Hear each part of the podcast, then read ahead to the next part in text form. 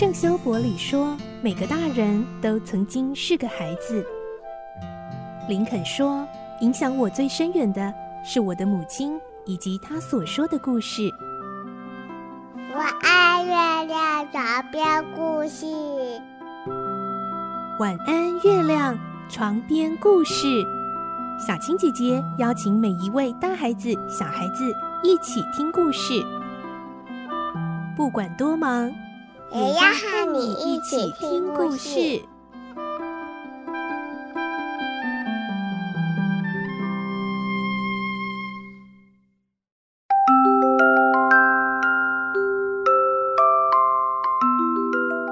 晚安，欢迎你和我们一起听故事。我是小青姐姐，我们继续来听《孤女努力记》的故事。今天是四十三集，我们会听到彭达福老先生听了佩林的建议，为员工盖了宿舍，还要新建托儿所。佩林把爱心拓展到镇上，希望祖父可以开一家物美价廉的餐厅，让更多工人去享用美食。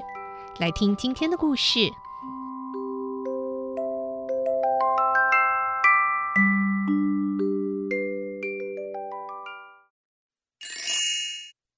女努力记》四十七集：镇上的餐厅。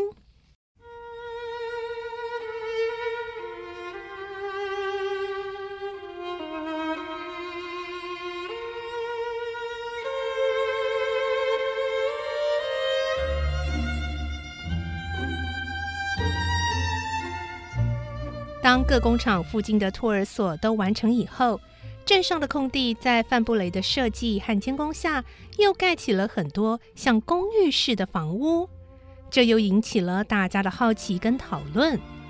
哎哎，盖那个房子还、啊、要给谁住哈？对呀，你是别处的人要搬到这边来住吧？哦，有可能，有可能。那你这样子舒适的房屋，哪怕让我们住上一个月都好啊！好想住。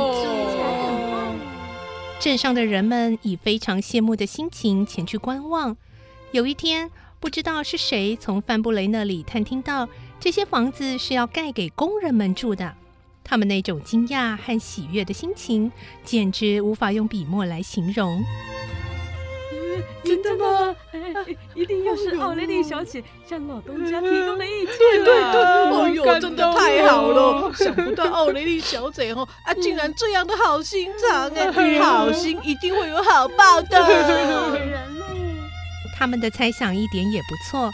关于建造工人宿舍这件事，的确是由佩林先开口向彭达福老先生所提起的。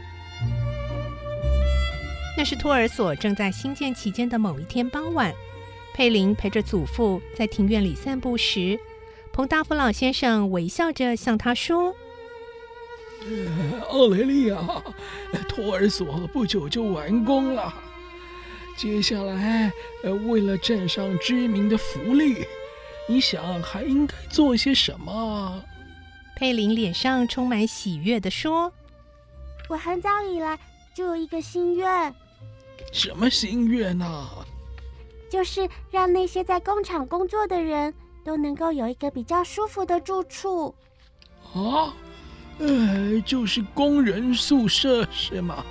是的。”我刚来这里的头一天晚上，曾经在罗莎莉的家里和其他女工们挤在一起住了一夜，那一整夜我都睡不着。啊，什么？于是佩林就把那房间窄小、空气不流通、肮脏不堪的情形详细的告诉了祖父。如果您到那里闻闻那一些气味。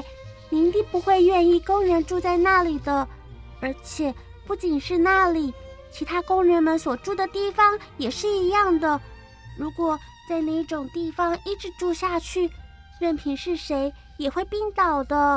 哦，是啊，嗯。老人思索了一会儿，点点头说：“这么重要的事，我竟然没有注意到。哎，好啊。”就叫范布雷着手设计职工社，等到托儿所盖好了，哎，马上就动工。佩林趁着祖父心情愉快的时候，又试着要求说：“除了这件事，还有……啊，还有什么？你都说出来吧。办得到的，我都答应你。佩林拉着祖父的手臂，撒娇地说：“假如您办得到的话，我真希望您能够开一间物美价廉的餐厅，因为镇上到处都是酒馆，连一间餐厅都没有。”哎呦，对对对啊，还是你想的周到啊！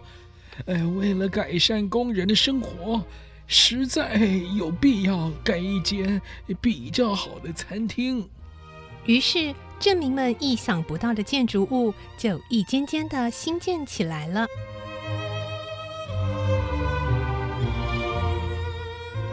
彭达福老先生正像白伦姆老师所说的，已经开始他的新生活。佩林的话语深深打动了他的内心，他果断地舍弃过去那种个人主义的思想。拿出自己的财富来替大众谋福利。对于彭达福老先生的这种转变，全镇只有特多尔、卡基米和泰威尔三个人不但不感到欣喜，反而恐慌起来。他们自从知道爱德蒙去世了以后，心里都很高兴。他们认为彭达福老先生的财产和工作迟早会是属于他们的，所以对于彭达福老先生的这些举动，他们非常反对。他们三个人轮流在彭达福老先生的面前拼命劝阻，但彭达福老先生对于他们的话都不加理睬。所有的事情都和诚实可靠的范布雷商谈，始终依着自己的意见把计划都完成了。